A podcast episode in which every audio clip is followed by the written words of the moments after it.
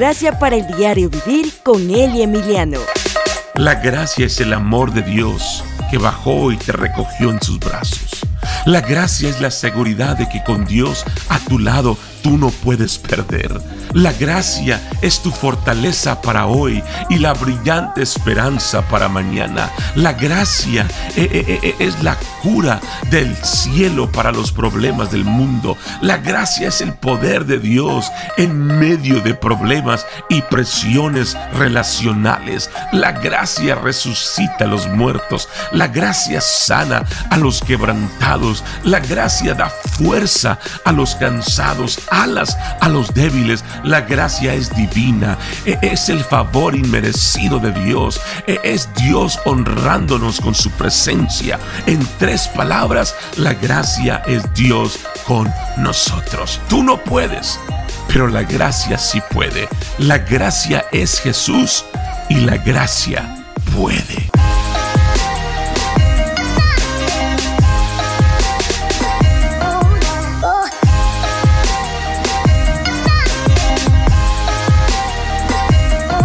Hola y bienvenidos a este podcast Gracia para el Diario Vivir. Yo soy la Emiliano.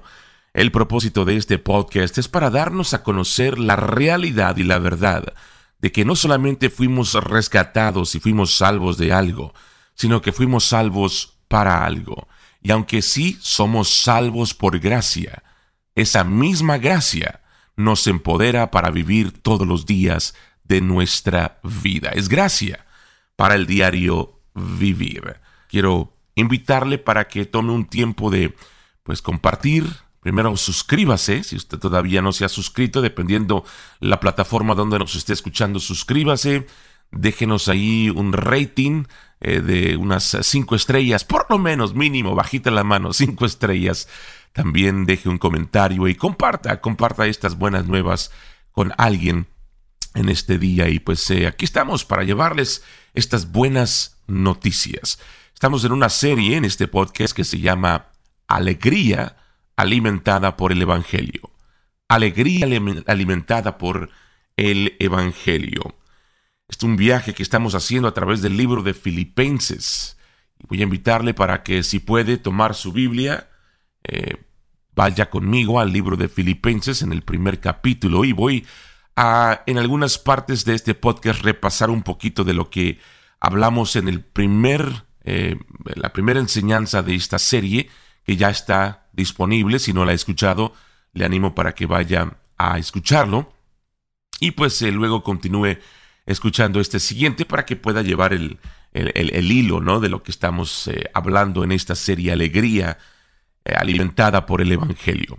Esos últimos 12 meses han sido 12 meses que la verdad es que ha sido uno de los más difíciles en, la más reciente historia. No estoy diciendo que es algo imprecedente, porque sí ha ocurrido en otras ocasiones, ha habido otras pandemias, ha habido otros momentos cuando el país ha pasado por momentos como estos, pero eh, en los últimos años, ¿no? Recientemente, nuestra vida por lo menos, uno de los más difíciles y quizás usted pueda relacionarse con algunas de las pérdidas que las personas han estado experimentando debido a todo lo que ha ocurrido en nuestro mundo.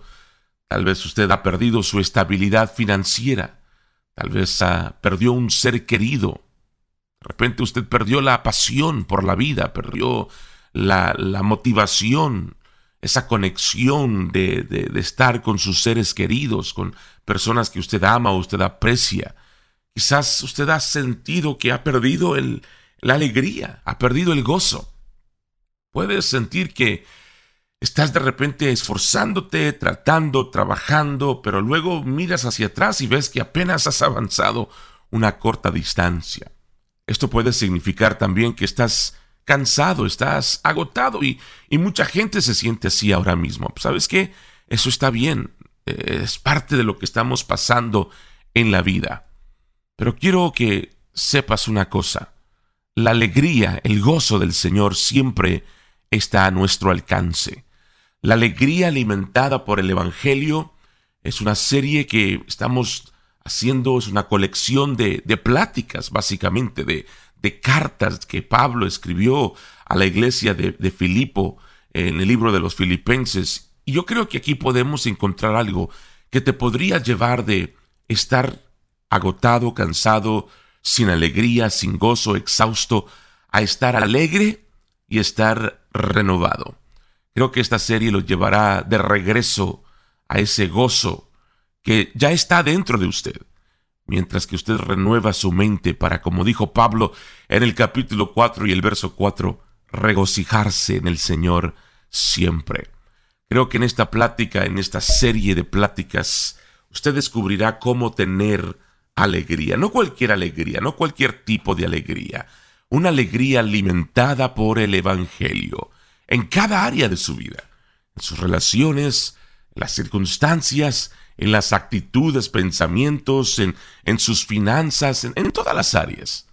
Parece que muchas de las cosas que la gente me pide eh, abordar un tema que me piden hablar como pastor en la vida de las personas al final del día están relacionadas con una falta real eh, de, de, alegría, de felicidad o lo que ellos perciben ser felicidad y alegría.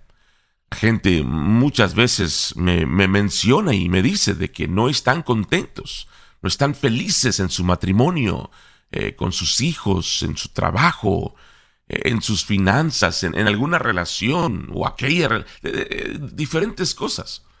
Y a medida que avanzamos por este libro de Filipenses en, en las próximas semanas, una de las cosas que vamos a descubrir es una verdad muy profunda sobre cómo podemos crecer como creyentes, de tal manera que nuestra alegría, que nuestra felicidad, escuche esto, no sean dictados por nuestras circunstancias.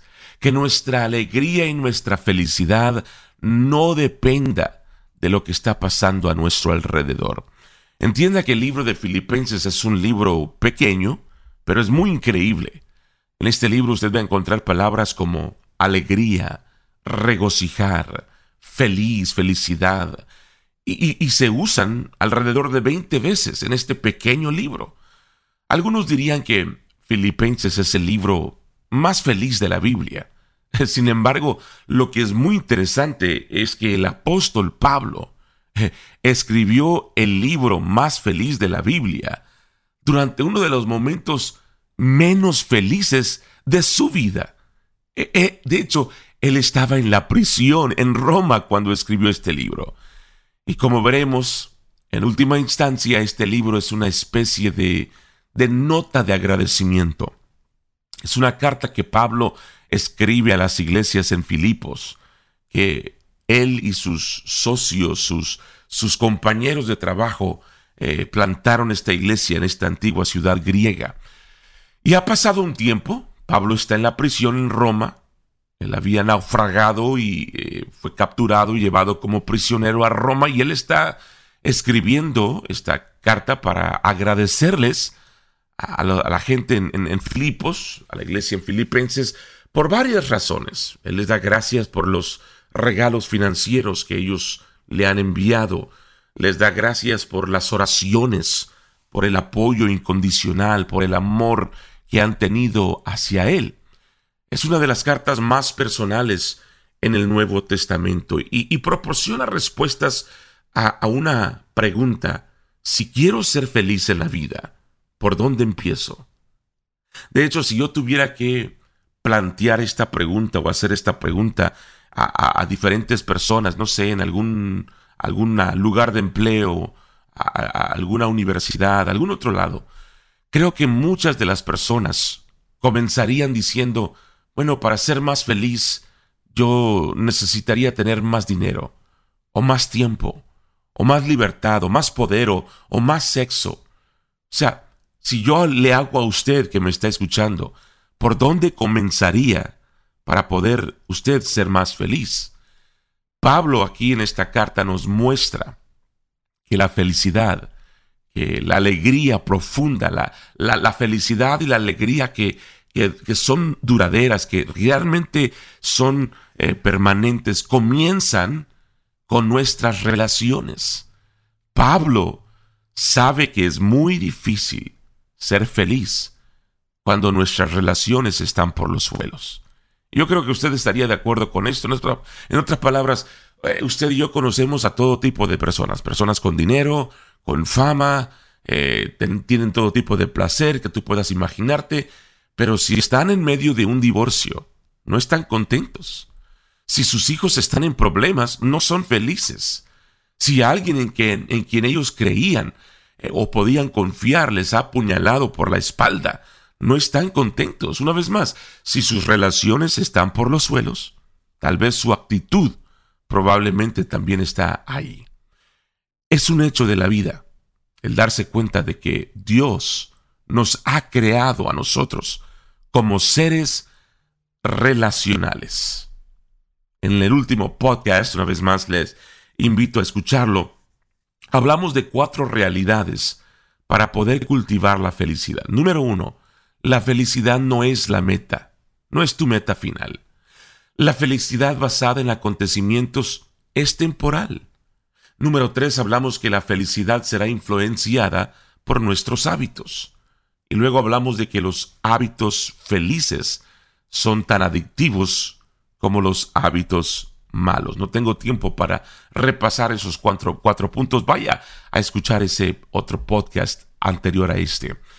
Pero en los primeros once versículos o once versos del libro de Filipenses, inmediatamente vemos evidencias de que Pablo ha estado formando algunos hábitos muy saludables, eh, maneras saludables de pensar, de vivir, que lo van a sostener durante un momento difícil en la vida. Una vez más, uno de los hábitos que desarrolló Pablo fue la búsqueda de desarrollar actitudes saludables sobre las relaciones en su vida.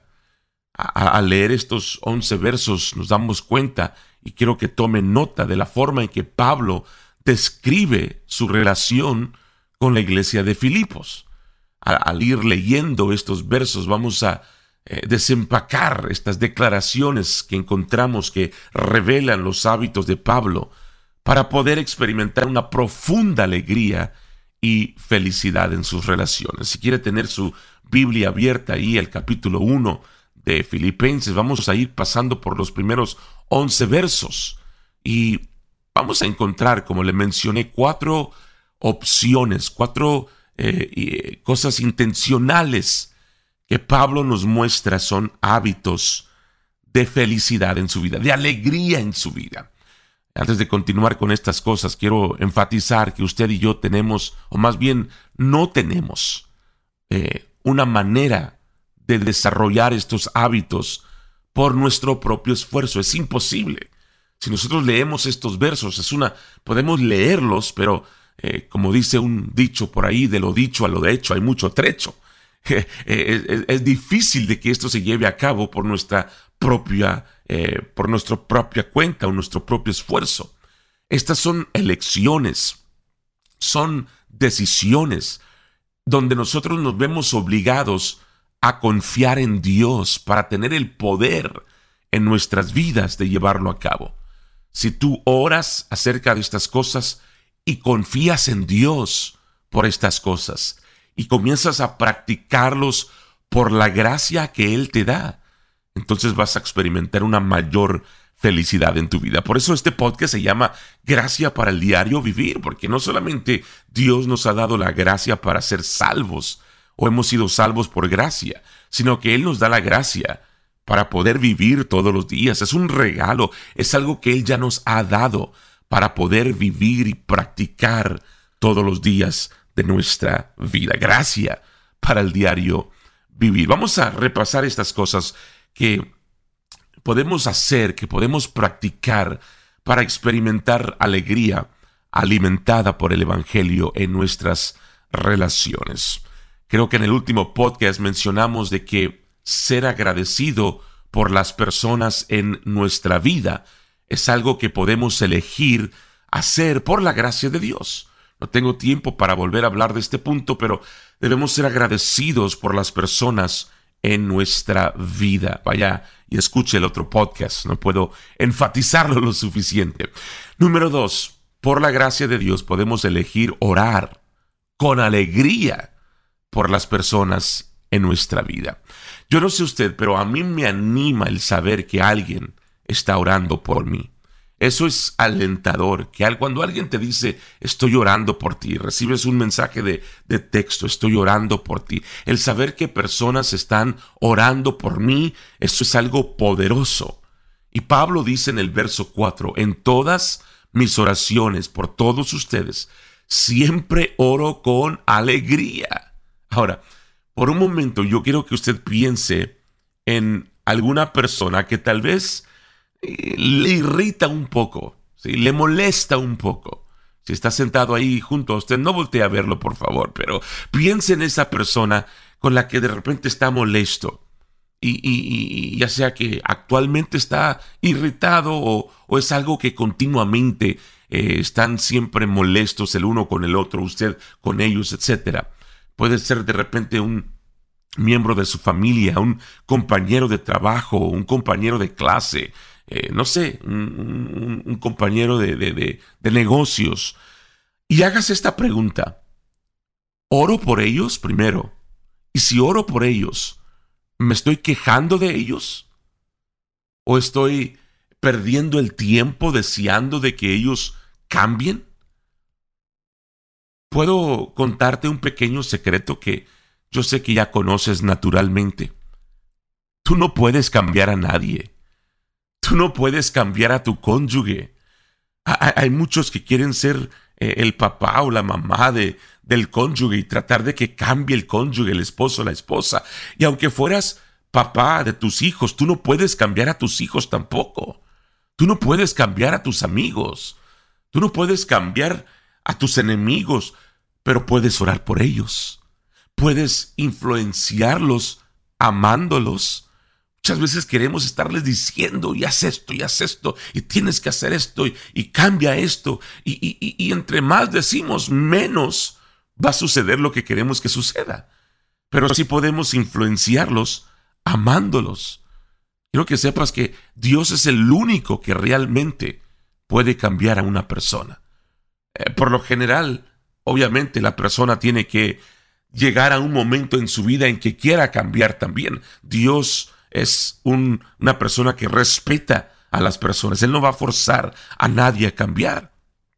Pero podemos orar para que esa disposición llegue a sus vidas y para que ellos dejen que Dios haga su obra en sus vidas.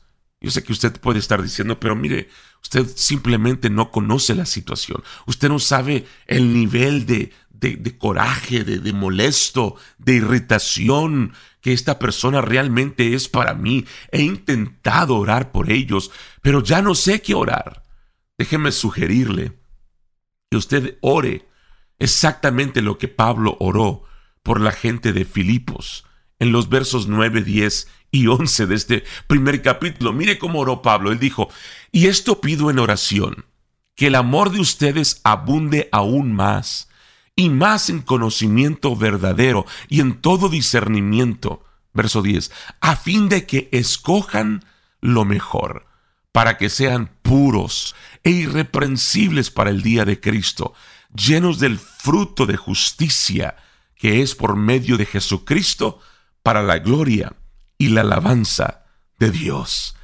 ¿Qué pasaría si usted hiciera esta oración diaria por su cónyuge, por sus hijos, por su jefe, por su compañero de trabajo, por su compañero de clase, por, bueno, usted llena el espacio. Lo cierto es que realmente usted puede orar poderosamente por alguien cuando usted está usando estos versos como guía. Pablo esencialmente eh, está diciendo, está orando, que sucedan cuatro cosas. Pablo dice, yo oro para que el amor crezca más y más en ellos. Se lo tiene que decirles audiblemente. Esto es en su corazón entre usted y Dios. Dios, oro para que el amor en ellos crezca más y más. Oro para que tengan conocimiento y discernimiento. ¿De qué sencillo? Dios, yo oro para que vivan con integridad. ¿Sabe qué quiere decir eso? Para que viven, vivan sin culpabilidad. Muchas veces las personas que se sienten culpables o tienen alguna culpabilidad reaccionan de ciertas maneras. Yo oro para que vivan con integridad. Oro para que reflejen más a Jesús. Qué oración tan más poderosa. Crezcan más en amor, que tengan conocimiento y discernimiento, que vivan con una integridad sin culpabilidad, que reflejen más a Jesús. O sea, no son esos los cambios que queremos ver en algunas personas. Y, y aún más que eso, ¿qué tal si nosotros oramos eso por nosotros mismos? Que nosotros podamos decirle, Señor, yo quiero crecer más en el amor, que yo pueda tener más conocimiento y más discernimiento, que yo pueda vivir con integridad sin culpabilidad, que yo pueda reflejar a Jesús. Qué poderosa oración. Así que dé gracias por las personas en su vida. Ore por las personas en su vida. La tercera cosa que podemos hacer intencionalmente por la gracia de Dios es que podemos elegir creer lo mejor de las personas en nuestra vida. Creer lo mejor de las personas en nuestra vida. No es sorprendente cómo el modo predeterminado o predeterminado, y natural de nuestra carne siempre tiende a asumir menos que lo mejor en las personas. En otras palabras, siempre estamos creyendo lo peor de las personas. Y luego creemos que estamos justificados en tratar a las personas de esa manera. Los maltratamos, les decimos de cosas y, luego nos decimos a nosotros mismos, sí, y muchas veces lo hablamos audiblemente y decimos, es que yo conozco su motivo real, es que yo sé que en realidad son unos vagos, es que yo sé que eh, eh, eh, la intención de ellos es, ellos quieren manipularme, es que yo sé que solamente lo están haciendo por, por ellos mismos y decimos cosas de esta manera. Y el hecho es que a menos de que usted haya llegado al cielo, nuestros motivos tampoco son perfectos. Nuestros motivos y nuestras intenciones no son puros tampoco. Tenemos patrones de carnalidad en nuestra vida. ¿sí? Y hasta que lleguemos a la gloria, nunca vamos a dejar totalmente a un lado estos sentimientos. Entonces, la pregunta es, ¿cómo asumimos lo mejor de las personas? Pablo nos dice en el verso 6, confiando en esto, que el que comenzó la buena obra en ti, la llevará a cabo hasta el día de Cristo Jesús. Mire, la, iglesia en, en Filipo, los filipenses, ellos no eran perfectos. Ellos tenían muchos problemas, tanto en la iglesia como dentro de la comunidad. Pero Pablo prefiere enfocarse en la absoluta confianza que tiene en Cristo para poder edificarlos y que Cristo va a terminar esa obra, ese trabajo en ellos basado en la obra terminada de Cristo en la cruz del Calvario a través de su muerte, su resurrección y su ascensión.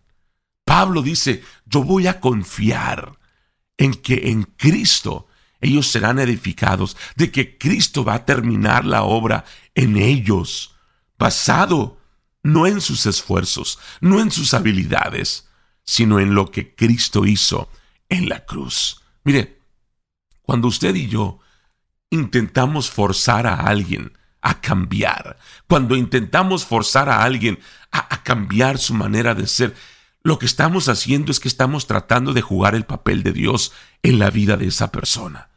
Muchos cónyuges intentan jugar a ser Dios en la vida de los demás. Muchos padres intentan jugar a ser Dios en la vida de sus hijos. Ahora, cuando los hijos son pequeños, eh, entendemos que básicamente es nuestra responsabilidad eh, moldear a nuestros hijos.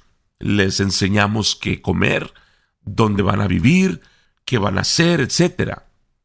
Pero pronto descubriremos que no podemos tomar las decisiones por nuestros hijos.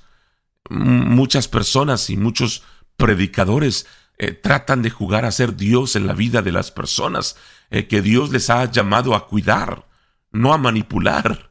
¿sí? Están tratando de decirle a las personas qué hacer con sus vidas eh, y la verdad es que nadie puede cambiar a nadie. Lo he dicho en otras ocasiones y lo vuelvo a repetir. A menos de que tu primer nombre sea Espíritu y, tu apellido sea Santo, no vas a cambiar a nadie. Familia, ¿qué pasaría si yo me presentaría delante de ustedes a través de este podcast, a través de mis transmisiones en Facebook o en YouTube o en algún lugar en persona? Y, yo les dijera, básicamente, en otras, en diferentes formas, pero que yo les dijera, oiga, ¿cómo son patéticos ustedes? Deberían avergonzarse de ustedes mismos. Ustedes no sirven para ser cristianos. Ustedes no saben ser cristianos, no saben servir a Dios. Ustedes no saben adorar a Dios. Oye, ¿usted no reconocería si Jesús se les está acercando para acariciarlos o para golpearlos en la cara? Ahora, yo sé esto, fui un poco extremo en lo que acabo de decir, pero básicamente es el tipo de mensaje que se escucha en muchos lugares. Eh, eh, eh, en realidad, calculan la calidad del sermón basado a lo horrible que se sienten después de la palabra. Mucha gente dice sí, sí que si, piensa que si no fueron golpeados, que si no lloraron y sintieron remordimiento, entonces pues no fue un buen mensaje y dicen, oh, el pastor ahora realmente nos trajo una convicción. Ahora sí estoy listo para salir esta semana a la, comunidad, a mi trabajo. Ahora sí estoy listo para compartir lo maravilloso que realmente es Jesús. a veces pienso en mi mente, wow, hay personas que literalmente son masoquistas espirituales. Pastor, ese fue un gran sermón. Me hizo sentir tan horrible, pastor. No, la negatividad y las quejas no van a cambiar a una persona.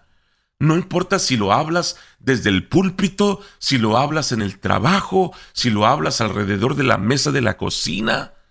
Déjame decirte, cuando tú realmente comiences a creer que Dios está trabajando en las vidas de las personas, tu trabajo es dejar que sea Dios y el amor de Dios a través de nosotros puedes comenzar luego a asumir lo mejor de las personas. Porque incluso si tienes buenas razones para sospechar que tu motivo es menos que puro, que nunca cambiarán realmente porque son tan obstinados, ¿sabes qué? Al final del día, ese no es tu problema, es problema de Dios. Dios es el que va a lidiar con eso. Tu trabajo es este. Tu trabajo no es cambiarlos, tu trabajo no es, no es hablarles mal, no, no es eh, a, golpearlos con tus palabras. Nuestro trabajo, de acuerdo a la escritura, es estar agradecido, es orar y creer lo mejor de ellos y amarlos. Ese es tu trabajo. Estar agradecido por ellos, orar por ellos, creer, asumir lo mejor de ellos y amarlos. Y eso nos lleva directamente a lo último que aprendemos de Pablo en sus comentarios en este primer capítulo de Filipenses. Número 4. Por la gracia de Dios, puedes elegir amar a las personas como lo hace Jesús. Puedes amar a las personas como lo hace Jesús. Entonces, elijo la gratitud, ¿ok? Recuerde, eso, es, eso, es, eso lo hablamos ya, pero vamos a elegir orar por ellos. Vamos a elegir asumir lo mejor porque estoy seguro de que Dios está trabajando en su vida. Eh, yo no lo, no lo voy a poder ver siempre, pero voy a creer que Dios está obrando en ellos y finalmente yo voy a elegir el amor. Voy a elegir el amor. Pablo dice en el verso 8, Dios puede testificar cómo los anhelo a todos con el afecto de Cristo Jesús. De hecho, quiero compartir este versículo con ustedes de la nueva traducción viviente porque realmente llega al meollo de lo que dice Pablo cuando traducimos esto al, español literal. Y dice esta versión, Dios sabe cuánto te amo y te anhelo con la tierna compasión de Cristo Jesús. Ahora, de nuevo, aquí es donde la aventura de la gracia realmente se acelera como seguidor de Jesús. Una cosa es desarrollar el hábito de la gratitud, incluso para aquellos a quienes es difícil ser agradecido. Una cosa es orar por alguien eh, a puerta cerrada o, en tu corazón. Una cosa es entrenarse a confiar en que Dios está trabajando en la vida de esa persona. Pero es otra cosa muy distinta amar proactivamente a alguien como de la manera como Jesús los ama. Lo dije anteriormente y quiero volver a decirlo. La vida cristiana no es difícil. La vida cristiana no es un desafío. Escúchame, la vida cristiana es imposible. Y es por eso lo que necesitamos es a alguien más poderoso en nuestra vida para poder vivirlo por nosotros mismos y a través de nosotros mismos. Por eso necesitamos esa gracia para el diario vivir. Y, esta es la relación de, una dependencia del Espíritu de Dios que, que Él ha puesto a nuestra disposición. Y, y es todo a través de la obra del nuevo pacto, a través de la obra completa de Cristo en la cruz. Hubo un momento en tu vida en la que tú no tenías la capacidad de amar como Jesús ama, pero ahora debido a tu nueva vida, a tu nueva identidad en Cristo, tú puedes hacer todas las cosas a través de Cristo, quien te da la fuerza. De hecho, en, una, en unas cuantas semanas vamos a llegar a la parte de esta carta donde Pablo escribe esas famosas palabras en Filipenses eh, capítulo 4, el verso 13, donde dice, todo lo puedo en Cristo, en Cristo, por su gracia que me fortalece. Y esta es realmente la esencia de que la gracia puede. Tú no puedes. La ley no puede. La, la, religión no puede. Las reglas, los rituales, las regulaciones, las demandas no pueden. Pero la gracia puede porque la gracia de Dios se te ha manifestado eh, de muchas maneras si simplemente confiamos en Él.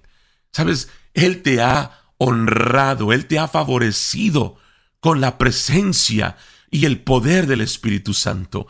Él te ha honrado y te ha favorecido con una nueva vida y un nuevo espíritu humano resucitado dentro de Él. Entiende que Él te ha honrado, él te ha favorecido con un corazón que es suave, que, tiene sentimientos hacia Él y, y lo que es importante para Él.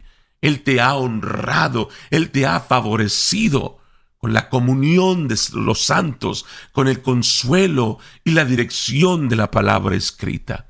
La gracia es el amor de Dios que bajó y te recogió en sus brazos.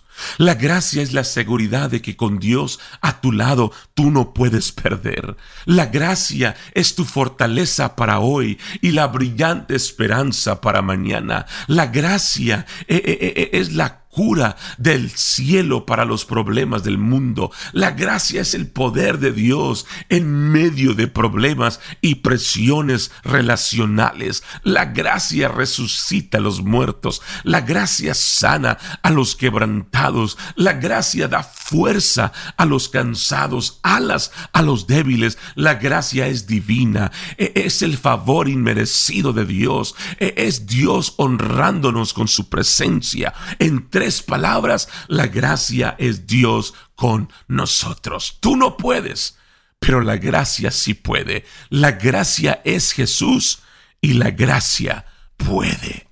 La segunda carta a los Corintios, el capítulo 12, el verso 9 y 10 dice, te basta con mi gracia, pues mi poder se perfecciona en la debilidad. Por tanto, gustosamente haré más bien alarde de mis debilidades, para que permanezca sobre mí el poder de Cristo.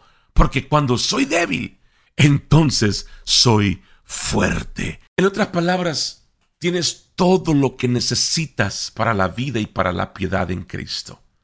Ya lo tenemos.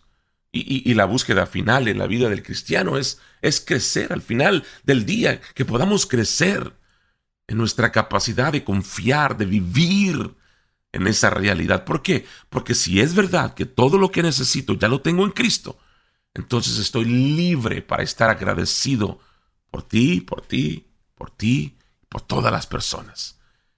¿A cuántos de ustedes les encantaría poder vivir así en todas sus relaciones? Bueno, no, no es solamente lo que Dios considera posible, sino que es lo que Él considera normal para la vida de gracia llena del Espíritu. Y cada vez que yo comparto este mensaje de gracia con alguien que no lo ha escuchado de esa manera, muchas veces los escucho decir, bueno, pero Filipenses 2.12 dice que no es que Dios, es, no, es que Dios espera que, que logremos nuestra salvación con temor y temblor. Pero muy rara vez terminan esa frase, esa oración, que es el verso 13, donde Pablo dice, porque es Dios quien obra en ustedes, tanto para querer como para hacer de acuerdo con su buena voluntad. Entonces, no vean lo que hemos hablado hoy como una lista de que ay, otra carga, tengo que hacerlo. No, mire esto como una lista de cosas para confiar en Dios en su vida. Yo confío en Dios que puedo hacer estas cosas que hemos mencionado. No es algo que yo hago por mi propia cuenta. Así como se le ordenó a los israelitas que confiaran en Dios para su maná diario, para su alimento diario, mientras caminaban por el desierto. Yo te animo para que también confíes en Dios por el fruto en tu vida diariamente. No trates de vivir de el alimento de ayer, del maná de ayer. No te preocupes si Dios va a proveer maná para el mañana, porque sabemos que lo va a hacer. Pon tu atención, centra tu atención en el maná de hoy, en el pan de hoy, porque Jesús dijo, yo soy el pan de vida el maná de vida, y el que viene a mí nunca tendrá hambre. Esa es gracia para el diario vivir. Ayer eso ya se encargó Jesús. Mañana sabemos que Él proveerá. Para hoy tú tienes la gracia de Dios para el diario vivir. Y eso alimentará tu alegría. Padre, gracias, porque sabemos que nuestra alegría no depende de nuestras circunstancias, depende de nuestras relaciones. Y hoy decidimos que nosotros haremos lo que tú has puesto en nuestro corazón para que nosotros podamos ser agradecidos por las personas que están en nuestra vida, que podamos amarlos, que nosotros podamos, Señor, orar por ellos, que podamos ser agradecidos, creer lo mejor de ellos, Señor, y, y que podamos nosotros hacerlo a través de tu gracia, no por nuestras fuerzas, sino porque tú estás en nosotros. En el nombre de Cristo Jesús. Amén. Gracias por habernos acompañado en este podcast. No se pierda el siguiente. Una vez más, suscríbase ahí en la página o en la plataforma donde usted nos escuchó. Denos un, like ahí. Eh, pónganos cinco estrellas, bajita la mano, ¿no? Cinco estrellas, deje un comentario, compártalo con alguien y vamos a tener más contenido para que nosotros podamos crecer en esta gracia de poder vivir y caminar nuestra vida diariamente. Bendiciones. Nos esperamos a la próxima.